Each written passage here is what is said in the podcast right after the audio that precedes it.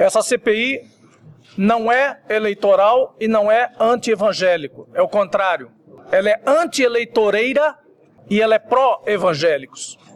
Antes que se diga essas coisas, é bom se lembrar que tanto na área da saúde quanto agora na área da educação, esse governo constituiu canais paralelos, gabinetes paralelos.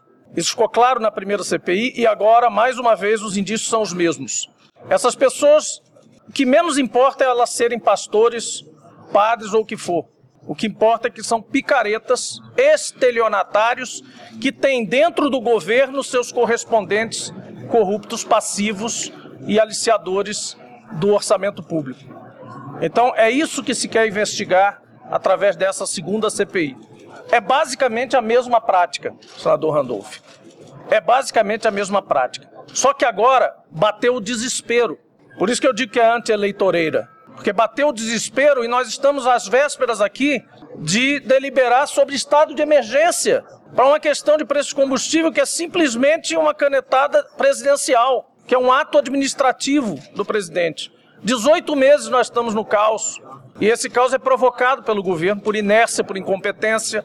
E aí nós estamos agora diante de vários tipos de canais paralelos em várias instâncias do governo. Por isso, eu tenho certeza que a CPI começa com dois pastores, mas certamente vai encontrar outros canais paralelos onde essa intermediação existe porque esse governo foi terceirizado.